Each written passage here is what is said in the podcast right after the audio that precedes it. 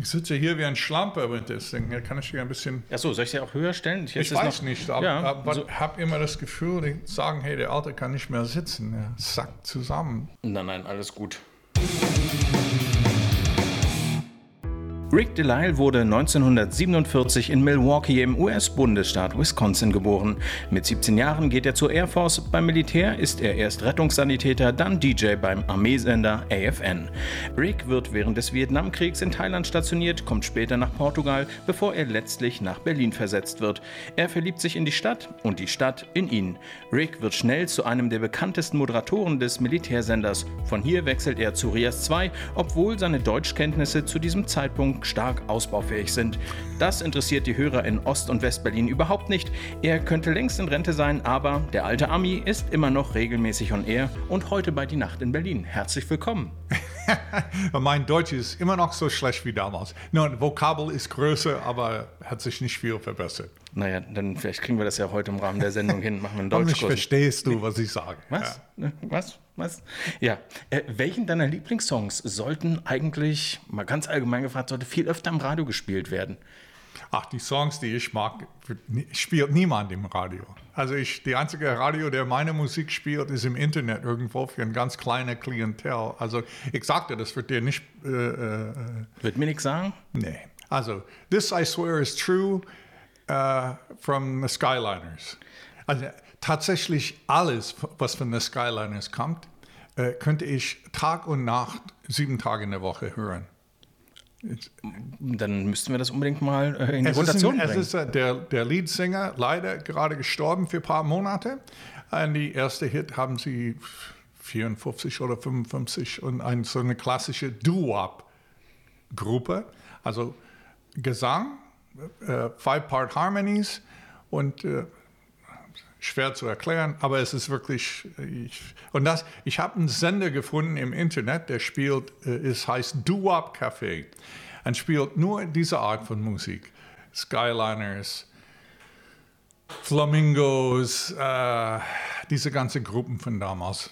Und die äh, ziehst du dir dann rein? Äh, Immer wieder. Ich äh, kann die nicht oft genug hören. Das ist echt meine Lieblingsmusik. Die gibt es aber nirgendwo in normales Radio. Du bist auch, was Musik Historie angeht, total äh, bewandert. Ne? Es ist für dich nicht nur, also wenn ich in den Plattenladen gehe, dann, äh, oder gibt es ja gar nicht mehr, aber wenn ich, wenn ich bei iTunes gucke, dann äh, gucke ich, mag ich die Musik, mag ich den Sound, mag ich die Texte. Aber bei dir habe ich das Gefühl und auch gelesen, dass es immer noch viel mehr ist. Also, dass du wissen, du im Grunde wissen möchtest, wo der seine Brötchen kauft und ob ja. die möglicherweise Bestandteil eines Songs sind. Hinter also hinter jedem Künstler, logischerweise, aber auch hinter jedem Song ist meistens eine sehr coole Story. Und das interessiert mir echt. Also Dinge wie das, das, das, das Moby, sagt ihr vielleicht was? Den kenne ich, ja. Heißt Moby, weil sein Ur-Ur-Urgroßvater war Herman Melville, der diese Moby Dick Roman geschrieben hat. Das ist äh, wieder was gelernt. Ja? Wieder, wieder was, gelernt. gelernt. Aber die, also solche Dinge, ich bin davon, war immer schon als Kind davon begeistert. Äh, damals haben die Disc-Jockeys im Radio 50er Jahre noch erzählt, sowas erzählt. Und das hat mir immer wieder an das Radio gebunden, weil ich, äh, ich wusste, die würden erstmal cool sein. Dann sagen sie mir auch noch was zu den Song und äh, das war das heißt, du warst derjenige, der immer die Booklets gelesen hat, wo viele sich gefragt haben, warum sind so viele Fotos da drin und warum stehen die Songtexte nochmal drin. Und du hast auch gelesen, wem das Album gewidmet wurde. Nicht nur das, sondern äh, wenn ich ja immer, ich hatte die, glücklicherweise die Chance, viele Künstler äh, zu interviewen zu können. Und ich habe die Booklets schon vorher gelesen, habe mich immer gefragt, wieso sagt er das oder wieso macht er das? Und hatte, hatte die Möglichkeit, den direkt zu fragen wieso hast du das gemacht? Und manchmal kriegst du die, die schrägste Antworten draus, aber. Was wusstest du eigentlich? Also, du, du bist ja im Grunde ein Stück äh, Berliner Geschichte, ja, seit 40 Jahren äh, on air für verschiedene äh, Sender. Ähm, und auch in Ost und West, das ist ja auch ähm, was. Also häufig gibt es ja Dinge, die nur in einem Teil der Stadt ähm, eine gewisse Tradition Stimmt, haben. Ja. Und du bist auf beiden Seiten bekannt. Die eine Seite hatte ich öffentlich gehört und die andere, ich sage jetzt mal übertrieben, unter der Bettdecke, äh, weil es eben nicht erlaubt war. Was wusstest du über Berlin, bevor du hierher gekommen bist? Gar nicht. Ah. Ich, ich habe mir auch schon vorgestellt, ähm, dass Berlin direkt an der Grenze zwischen Ost- und Westberlin liegt. Das heißt, Westberlin ist noch in der Bundesrepublik und Ostberlin ist logischerweise dann in der DDR. Also das wusste ich nicht mal. Ich war nicht so begeistert von Deutschland. Ich, ja, ich kam ähm, zum Verlauf. Ich war in Thailand, dann ging ich zu Portugal und wollte da sofort wieder raus, weil ich fand das nicht so schön. Ich war auf einer Insel im, im Atlantik, wo ich jetzt sehr gerne mit meiner Frau in Urlaub gehe, aber damals war ich noch 25 Jahre alt und ging zurück nach Thailand und blieb dort äh, zweieinhalb Jahre. Wollte eigentlich von, von dort aus in der Philippinen, aber es kam anders und ich musste nach Deutschland und es war kalt und ich es war einfach nicht mein Welt. Ich habe mir vorgestellt, mein Leben so vorgestellt, ich würde in diesem Dschungel leben, äh, der Rest meines Lebens. Also Luftwaffe bis zum Ende und dann bleibt dort in Thailand irgendwo an der Grenze zu Laos oder Kambodscha. Bei welchem Radiosender hättest du da gearbeitet? Ich hatte da wahrscheinlich gar kein Radio gemacht. Es gab einen Sender in Bangkok, der auf Englisch gesendet hat. Den Gedanken ist mir auch durch den Kopf gegangen, vielleicht, aber das hat mich nicht interessiert. Ich habe das Ort, also Thailand als Land im Norden, nicht unten Chaupia, äh, Patia, alles. Das ist nicht so mein Welt, aber da oben ist so schön. Das, äh, und die Leute waren nett. Und da dachte ich, okay, dann kannst du hier, weiß ich nicht, Wasserbuffalo züchten oder irgendwas. Ich würde was finden. Aber in Berlin musstest du das ja nicht. Nee, in Berlin, äh, naja, ich war schon ein Radiofreak. Das hätte mir gefehlt, wenn ich dort. Aber zum Glück, als ich in Thailand war, durfte ich noch Radio machen. Und ähm, ja, Wermutstropfen war, ich dürfte in Deutschland Radio machen. Aber dann kam ich nach Berlin und habe sofort gecheckt, dass Berlin nicht Deutschland war. Was hast du an Berlin geliebt? Also Berlin, der das alles, war alles. alles.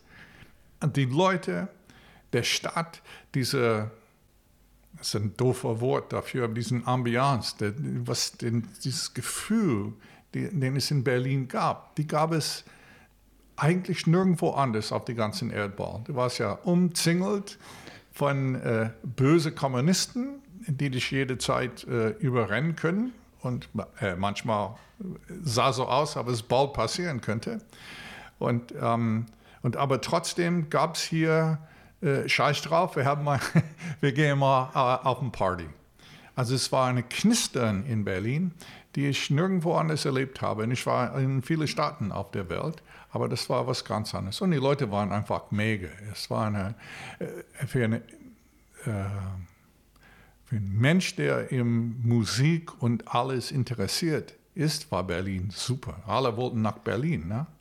Es, es, es, gab eine, eine Maßregel für amerikanische und britische Rockbands in den äh, 70er Jahren, Anfang der 80er Jahre um weltweit bekannt zu sein, musstest du in London, Amsterdam und Berlin spielen. Also in London in der Marquis Club, in Amsterdam in die Paradiso und in Berlin in der Kant Kino. Das heißt, Plattenfirmen schickten Künstler hier äh, und war denen egal, ob die keine Karten verkauft haben. Die mussten erstmal auf den Biografie schreiben können. Die waren in der Kant Kino, die haben gespielt in der Kant Kino in Berlin. Ich habe George Thorogood dort gesehen. Ich glaube, waren fünf Leute im, im, Publikum. Aber der Clash war da und alle, also Ario, Speedwagon, alles, was du vorstellen kannst. Und die kamen alle nach Berlin. Und äh, ich habe den auch äh, versucht, jeder von denen selber zu empfangen, um mit denen ein Interview zu kriegen. Die Plattenfirmen haben das äh, relativ schnell geschnallt.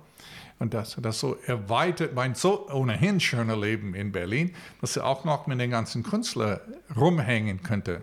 Also sozusagen hast du noch weiter äh, Wissen gesammelt.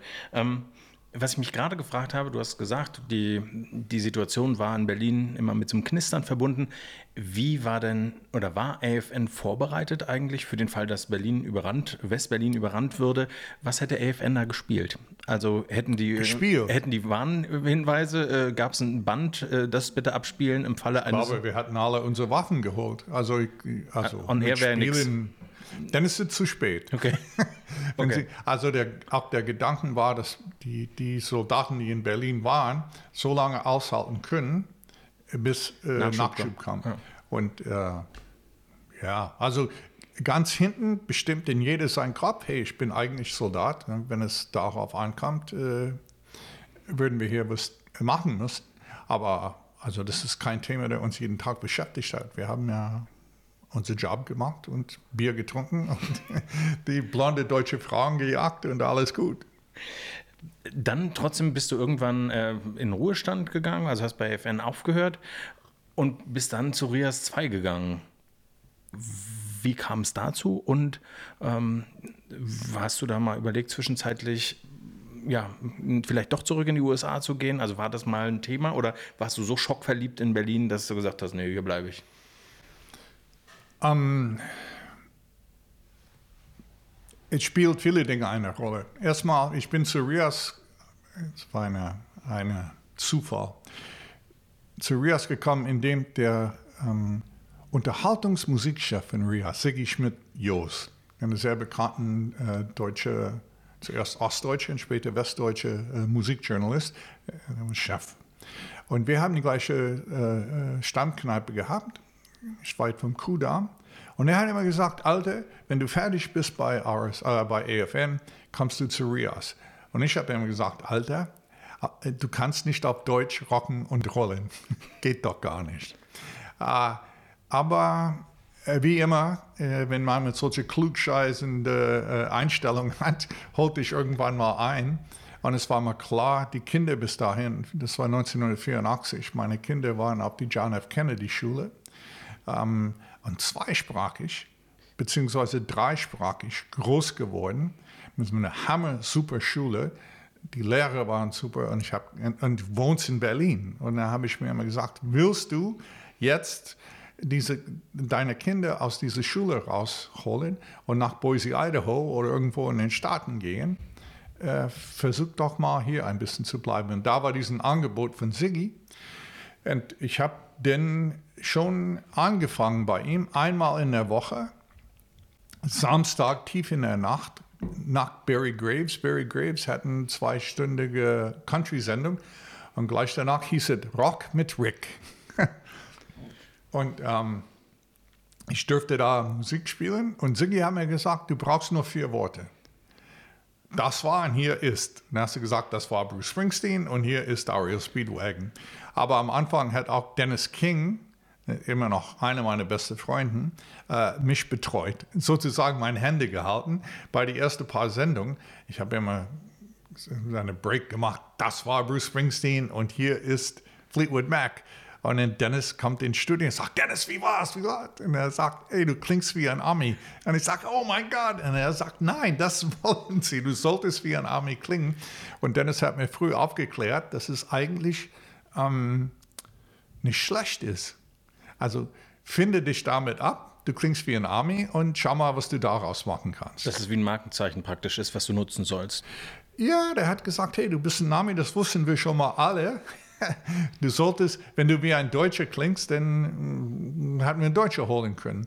Und das war bei Rias 1. Und dann später kam die, die, äh, die, die Angebot bei Rias 2 und dann ging es ab. Und da warst du schon der alte Ami? Also du warst. Ähm, ja, ja. Okay. Naja, ähm, ich war 35 Jahre alt, als ich die Luftwaffe verlassen habe. Einen Monat vor meinem 36. Geburtstag habe ich Urlaub genommen, die letzten 30 Tage. Das war mein äh, 20 Jahre Dienst. Und, ähm, und alle, die bei Rias gearbeitet waren, 20, 21, 22 Jahre alt, ganz junge, äh, gute, erfahrene äh, Journalisten und Discjockeys. Aber wenn du Anfang 20 bist, ist 35 wie dein Opa. und die, äh, die haben es sofort verstanden. Ja, der Alte ist da, ja, alte Army. Und dann hast du das übernommen. Also das war im, im, im Das war im Grunde dann glückliche Fügung, dass du das übernehmen konntest, so als dass jemand das mal so herausgesagt hat, ja? Markenzeichen. Also suchte man immer, das ist ein klassischer amerikanischer äh, Disc-Jockey-Trick. ein Jahr in Thailand habe ich den Spitznamen Hawkeye gehabt. Hawkeye? Hawkeye. ähm, ich war immer auf der Suche, was klingt richtig wie und irgendwann eventuell an einem Punkt kriegst du was hin und sagst, ja, das ist es. Ähm. Aber es hat dir nicht geschadet, dass du dann mit 38 als der alte Ami nur noch, äh, sag ich mal, Senioren-Weihnachtsfeiern äh, zusätzlich nachmittags moderieren solltest? Naja, ich habe das, äh, habe damit kokettiert, ein bisschen mitgespielt. Na, so bin ich alt, bla, wir haben alle gesagt, ja, du bist nicht alt, bla bla bla. Aber in der Umfeld, wo ich gearbeitet habe, war ich schon äh, der Älteste. Na, ich war der älteste Disc-Jockey bei RIA 2. So ist es nicht, dass ich ja der Jüngste war. Du hast auch mal, aber du, da warst du offensichtlich schon ein bisschen älter, auch mit äh, Jim Rakete zusammengearbeitet. Und wenn ich richtig gelesen habe, war Nena auch mal eine Mitarbeiterin, also hat dir Faxe, Kopien oder irgendwas, Faxe gab es wahrscheinlich noch nicht, ähm, aber Briefe gebracht oder was hat, du hast mit Nena mal gearbeitet? Um, ähm, ich war eine Zeit lang in der Spliff Radio Show, das ist ein uralten Rock-Oper mit den ehemaligen, äh, mit den ehemaligen Band von äh, Nina Hagen. Total erfolgreich gewesen. Ach, Super, war ja der Rock-LP des Jahres 1981. Und, ähm, und Jim Rakete, bekannter Fotograf und Music Manager in Berlin, Deutschland, weltweit eigentlich inzwischen, ähm, er hat den, äh, sein Büro hieß Fabrik Rakete. Der war zuerst in der Zossener Straße in Kreuzburg und später in der Leibnizstraße, glaube ich, Wilmersdorf. Ähm, und junge Leute, Künstler, die nach Berlin kamen, weil alle wollten nach Berlin und hier erfolgreich sein, war hier Trupp der Bär. Und Nina kam mit ein paar Leuten von ihr Band Stripes aus Hagen nach Berlin. Aber natürlich, wenn du 18 Jahre alt bist aus Hagen, kriegst du nicht sofort äh, 17 Gigs in, äh, in Berlin und die musste was machen. Und sie hat bei Jim in die Fabrik gearbeitet. Zu der Zeitpunkt, dass wir den Spliff Radio Show gemacht haben. Und sie hat demzufolge unsere ähm, Pressemitteilungen eingetutet in äh, äh, Umschläge und rausgeschickt. Und wenn du was brauchtest oder äh, die war da, die hat ja in der, in der Büro gearbeitet. Und, und hat es gut gemacht? Ja, so Oder singt sie besser? nee, nee, nee, die war sehr gut. Die ist nee. ja jetzt viel besser. Hab nur, ähm, für ein paar Jahre waren wir zusammen. Die hat mich gebeten, den Laudatio zu äh, geben. Die hat äh, eine, äh, eine Auszeichnung bekommen für Umwelt, äh, weil sie so viel. Green Tech Award. Green Tech Award, ja. genau. Und da habe ich gesagt, als Nina nach Berlin kam und wir beide auf die Straße liefen, haben die alle gesagt, wer ist der Schnecker mit der alten Army? Und heute, wenn wir auf die Straße gehen, dann sagen sie, wer ist der alte Knacker mit Nina? Also die Welt hat sich in die 40 Jahre oder so ganz schön geändert. Ja. Nena ist ja total politisch äh, aktiv, sagt zu allem äh, ihre Meinung. Bei dir ist es ja so, dass du eigentlich immer so ein bisschen, sag ich mal, gesagt hast, in deinen Shows, No Politics, obwohl du politisch auch interessiert bist, wie ich weiß. Warum? Ist das, ähm, was ist der Grund dafür? Ähm, ich habe mir ganz früh festgestellt, ich will, meine Sendung soll Disneyland sein. Immer ein Happy Ending, immer was zu lachen, immer was zu mitnehmen. Und dazu gehört nicht Politics oder Religion oder irgendwelche Bad News. Ich habe immer wieder Redakteure, die für mich arbeiten. Das Erste, was ich denen beibringen, ist, das ist ja gar kein Bad News. Es ist, ja, aber die Realität ist, ja, ich weiß, aber ich mache keine Realität. Wenn ich am Mikrofon sitze, dann mache ich Disneyland. Ist natürlich sind ein paar Fakten bei, ist Musik dabei, aber es soll ein Happy Ending haben und äh, Leute sollen sich freuen können und, und nicht ärgern.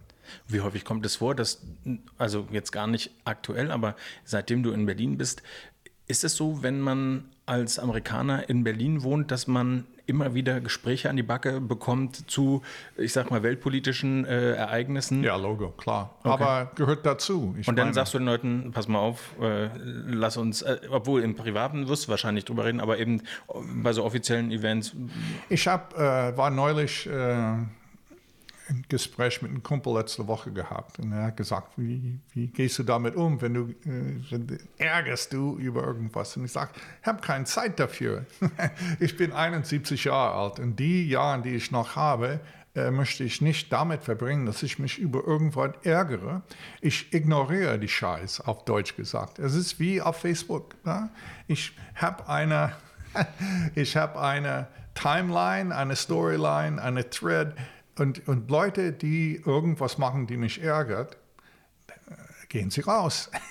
du, du schmeißt sie dann raus. Gehen raus oder, oder, oder sagst du den? Ja, ich ja. schmeiß den raus. Also ich, wie ich auf meinem Facebook sage, hey, jeder kann kommen. Es ist ein äh, privater, mhm. es ist nicht ein, irgendein Fan, äh. Das heißt, es kann nur 5000 Leute da drin sein. Mehr, mehr geht nicht. Und wer sich nicht benimmt, fliegt raus. Und ich sage, hey, es geht hier um Fußball und Musik. Und, ähm, und das war es denn schon. Und wer was anderes will, dann kann das woanders äh, bequatschen. Ab und zu mal gibt es natürlich irgendwas anderes, außer Fußball und Musik. Aber das ist schon mal ein geiles Leben, Fußball und Musik. Du bist ja Hertha-Fan. Aber voll treu. Das ist aber nicht, hat nicht zwangsläufig was mit Fußball zu tun. das stimmt, das stimmt. Aber wie wäre es denn eigentlich, äh, hast du mal ein Fußballspiel von Hertha live kommentiert? Ja. Ja? Für, es gab eine Härte-Radio für ein paar Jahre und das habe ich mit Thomas Reckermann, der, der Moderator, äh, ich habe Color gemacht, wie wir sagen. Er hat das, das Play-by-Play, -play, was da passiert.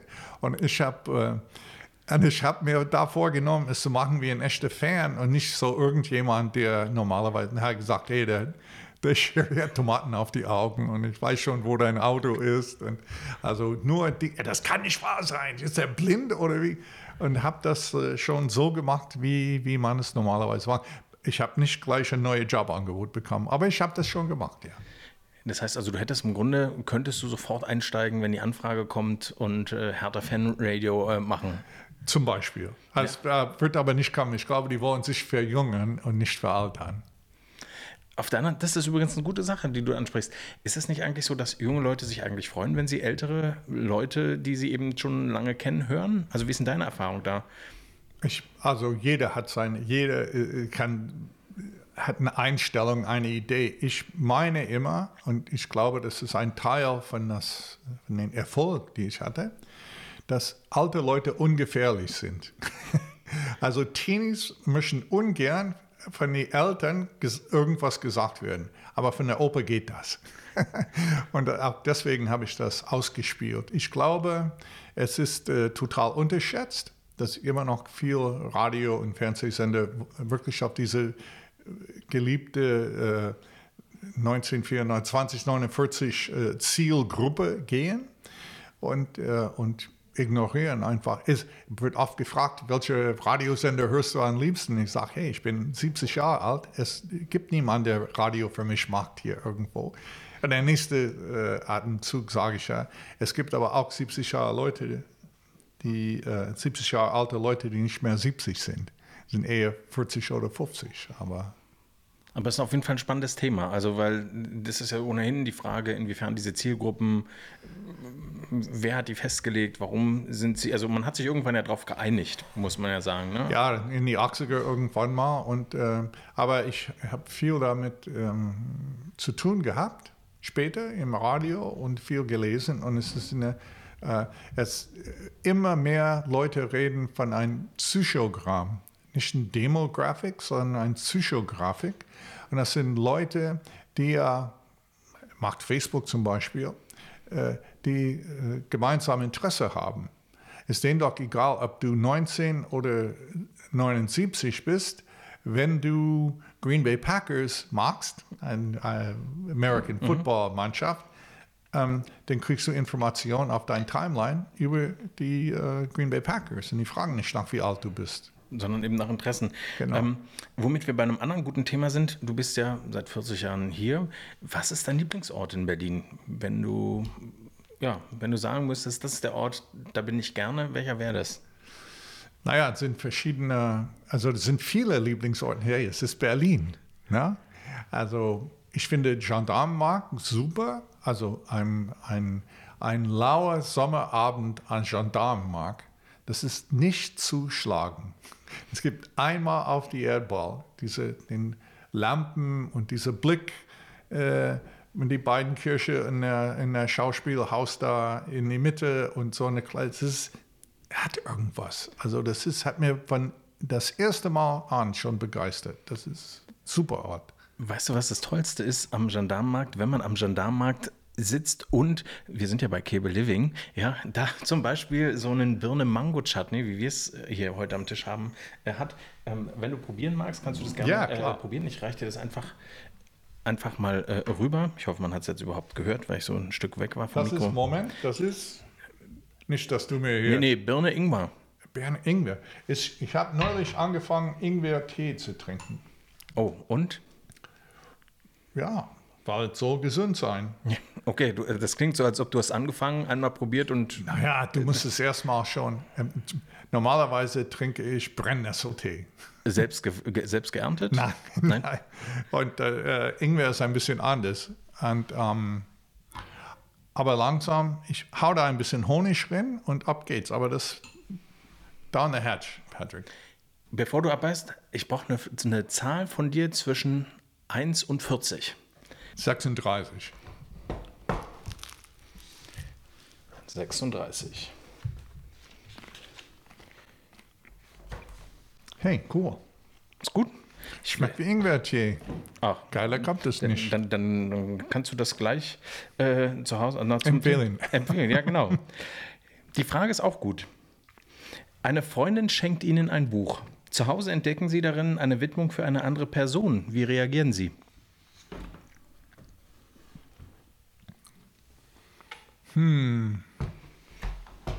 Ich sag nicht. Nee? Nee, hey, vielen Dank. Und also Bücher sind sowieso, wenn einer. Du sagst Äh. nicht, wenn da steht, liebe Ingeborg, dies ist mein Lieblingsbuch, ich wünsche dir alles Gute, Ich, bin- ich habe hab nicht davon, Leute vor dem Kopf zu stellen. Weißt du, wenn sie da gedacht haben, die haben mich dann diesen Buch gegeben. Und, und es ist ein Buch. Ich habe eine ganz, also neben Musik, habe ich eine ganz enge Verbindung zu Büchern. Ich habe sogar zu Hause das erste Buch, das man mir je geschenkt hat.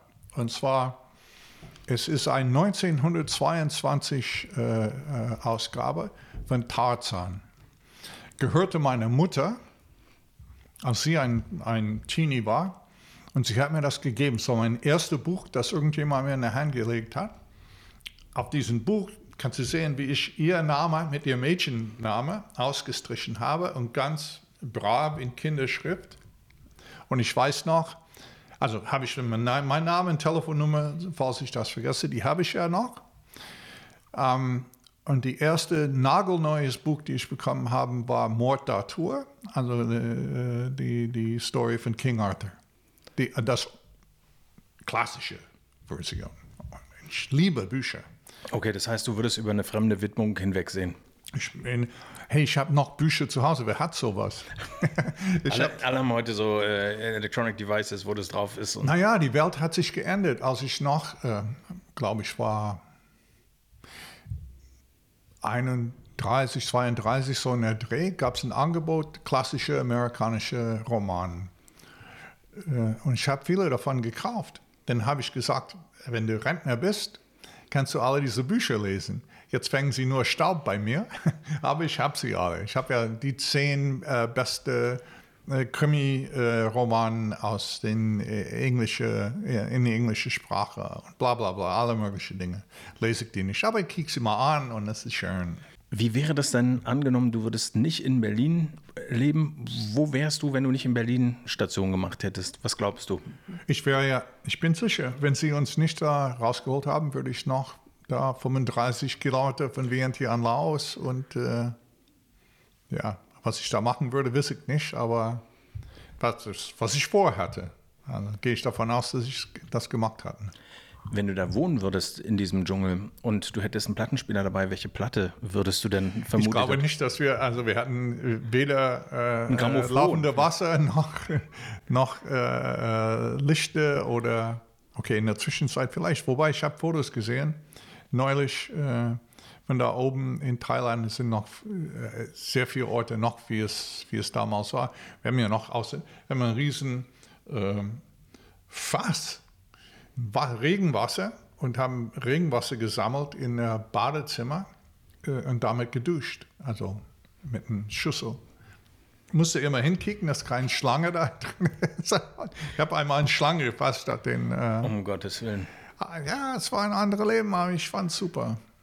Okay, das heißt, da würdest du, ähm, da würdest ich du. wäre dann immer noch in Thailand. Irgendwo an der Grenze zu, entweder zu, wenn du nicht da gewesen äh, wärst, ich sag dir das nicht, aber oben der Grenze zu Laos ist ein bisschen andere Landschaft und andere Leute als äh, etwa mittig auf der, auf der rechten Seite äh, der Grenze zu äh, Kambodscha ist ein bisschen. Und da. Aber eins von den beiden hatte ich bestimmt. Okay. Ich war zwei Jahre lang äh, etwa 100 Kilometer nördlich von Bangkok. Nakhon Ratchasima hieß das. Das war ja nicht so mein Bier. Also Noch nie gehört. Aber mein Gott, ich werde mal morgen ja. ins Reisebüro gehen, mal gucken, was da geht. Ähm, die, äh, die, die letzte Frage als du der alte Ami wurdest, warst du noch nicht alt. Jetzt bist du auch noch nicht äh, alt, aber gereift. Ähm, und immer noch on air, während andere schon im Ruhestand äh, sind und sich die Sonne auf den Pelz scheinen lassen. Was machst du in den nächsten Jahren? Wie lange sendest du noch? Um, ist das eine unverschämte Frage? Nee, die, die Frage ist berechtigt. Wenn so ein alter Knacker immer noch arbeitet, er soll ja irgendwann mal abtreten und Platz machen für die Jüngeren. Aber ich frage mir das nicht. Also es ist, ich habe das Glück, dass es immer wieder in Frage kommt. Und ich habe mehr Nachfragen als Sendungen. Würdest du, könntest du, wolltest du. Und äh, hey, ich habe dieses äh, nicht nur habe, aber immer noch, ich liebe diesen Beruf. Und wenn es Leute draußen gibt, die das hören möchten, dann scheint immer noch solche Leute zu geben, äh, und ich ein Angebot habe, dann mache ich das. Wenn ich das Gefühl habe, hey, das ist zu viel, kann ich immer aufhören. Aber genetisch bedingt habe ich noch eine Stimme, der im, äh, im Schuss ist und ähm, hey, ich, ich, muss nicht Schweres tragen muss ja nur hinsetzen und quatschen, wie, wie, wie bei du jetzt. Und habe den, den Vorteil im Moment, ähm, dass ich sage Platten nicht an, sondern ich war da und habe sie aufgelegt, als sie neu waren. also das ist, das ist eine ganz andere Beziehung da, äh, zu den Musik und ich glaube, das kommt durch. Und das ist, äh, ja, wenn ich sterbe, weiß ich nicht, ob das noch immer noch geben wird. Das dauert noch eine Weile. Von daher vielen, vielen Dank, dass du da warst. War ganz toll. Hey, ja? Danke, Jim. Und äh, wer äh, bei, äh, mit Rick dann im Dschungel Platten hören will, kann das ja. da muss man ein. ja, kann ja auch einen botanischen Garten mit dir dann. Das wär's doch.